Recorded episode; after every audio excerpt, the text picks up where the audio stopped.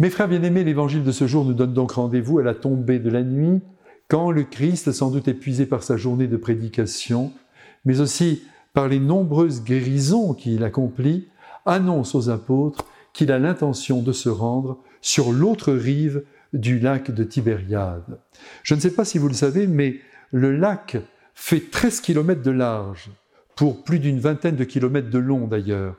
Et pour parcourir 13 km sur une barque alourdie par la présence de 13 personnes, et en ramant, s'il vous plaît, il faut du temps. Jésus est tellement fatigué qu'il s'allonge immédiatement, la tête sur un coussin, nous dit Saint Marc, et là, au fond de la barque, il s'endort profondément. Vous voyez, Dieu lui-même a besoin de se reposer. Il s'était reposé le septième jour de la création et il se repose aujourd'hui en la personne de son Fils dans une barque fabriquée de main d'homme.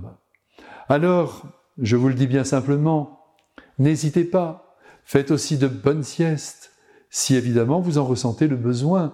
C'est là d'ailleurs une vieille habitude monastique qui redonne de l'énergie pour le reste de la journée.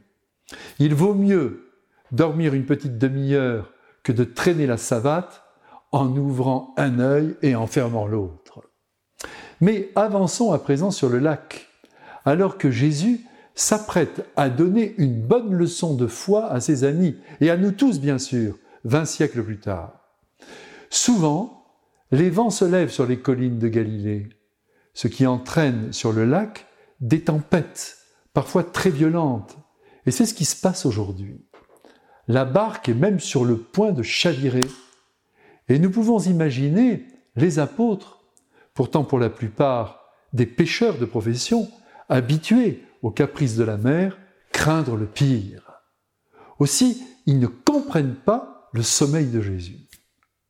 Celui-ci a beau être fatigué, ce n'est pas, selon eux, une raison pour laisser couler la jeune Église. Pour ma part, je suis convaincu que le Christ n'a pas joué à celui qui dormait en se désintéressant du sort des siens. Non, il n'en pouvait plus physiquement, alors tout simplement, il dort profondément. Les apôtres, affolés, mesurant le silence de Dieu et les forces de la nature qui se déchaînent, se décident à réveiller Jésus, et d'une manière, il faut bien l'avouer, peu sympathique, en l'accusant de ne pas vouloir les sauver. Ça ne fait rien maintenant si on coule? En vérité, cette remarque fait beaucoup de peine au Christ. Comment? Lui qui est l'amour incarné, et qui est prêt à donner sa vie pour tout homme, le voilà accusé par ses proches d'abandon. Et cela à cause de leur manque de foi. Voilà la vérité. Quand on est dans le Christ, et cela vaut pour nous, quand on sait qu'il est à nos côtés mieux, qu'il est en nous, que pouvons-nous redouter? Il sait mieux que quiconque ce dont nous avons besoin. Et il nous accompagne avec toute la tendresse de son cœur très aimant. Alors faisons-lui confiance. Croyez-moi, mais ce n'est pas la peine que j'insiste. Vous avez dû en faire vous-même l'expérience. Le Christ nous dégage avec Marie de bien des dangers jusqu'au jour où nous mourrons comme lui, de vieillesse, d'accident ou de maladie, que sais-je. Et là, il ne faudra pas lui faire de reproches. Tu m'abandonnes, tu ne me guéris pas. Il faudra plutôt lui dire, nous allons nous voir et c'est merveilleux.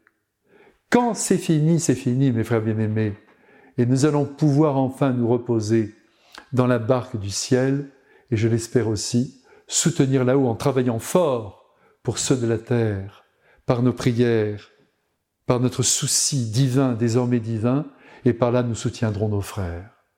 Laissez-moi vous dire encore que Jésus habite aujourd'hui notre cœur, oui, je vous le redis très fort, nous n'avons donc rien à craindre aucune tempête ne pourra nous renverser.